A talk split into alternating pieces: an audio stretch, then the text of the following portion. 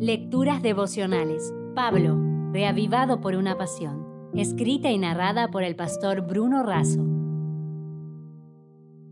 Hoy es 24 de enero. Titulamos la reflexión Para eso estamos. El pasaje bíblico está en Hechos 21:13.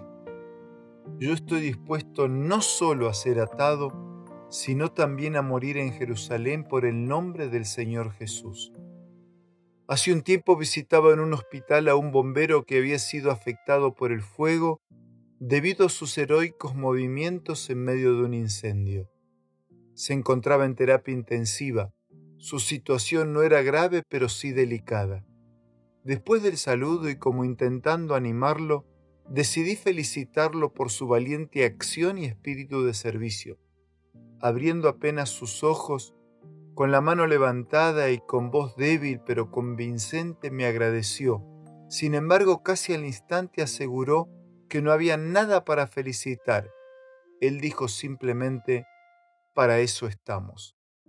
Desde entonces pensé muchas veces en su sermón de tres palabras.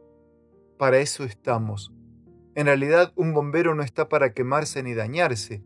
No obstante, en su servicio para proteger bienes y vidas, si es necesario arriesgar la propia para salvar la ajena, está dispuesto para eso. Pablo tenía también muy en claro cuál era el propósito de su vida y su ministerio. En Hechos 20 se narra la profecía de Agabo, quien escenifica lo que le sucederá a Pablo atándose los pies y las manos con el cinto del apóstol, prediciendo así que sería tomado preso en Jerusalén. De manera insistente los hermanos procuraron que Pablo no fuera a esa ciudad, pero no pudo ser persuadido. No solo estaba dispuesto a ser atado, sino además estaba dispuesto a morir por Cristo si era necesario. Estaba resuelto a lo que fuese y por la gracia de Dios no solo a soportarlo, sino también a sufrirlo con gozo. Al respecto, esto narra Elena de Huay. Las pruebas y las penalidades sufridas por Pablo habían agotado sus fuerzas físicas. Padecía los achaques de la vejez.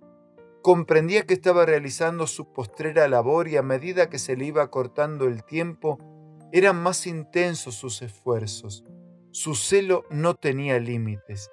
Resuelto en el propósito, rápido en la acción, firme en la fe, pasaba de iglesia en iglesia por diversos países y procuraba por todos los medios a su alcance, fortalecer las manos de los creyentes para que actuasen fielmente en la obra de ganar almas para Jesús, y que en los tiempos de prueba que ya se iniciaban permaneciesen firmes en el Evangelio y testificasen fielmente por Cristo. Por eso enviándote un abrazo y animándote a vivir una vida fiel y misionera, resumo, los esfuerzos de Pablo eran cada vez más intensos. Su propósito misionero era innegociable. Su accionar era urgente y prioritario.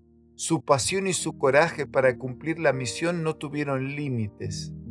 Como bien decía Napoleón Bonaparte, el coraje no es tener la fuerza para seguir, es seguir aún cuando se acaban las fuerzas. ¿Puede decirse lo mismo de nosotros? Si desea obtener más materiales como este, ingrese a editorialaces.com.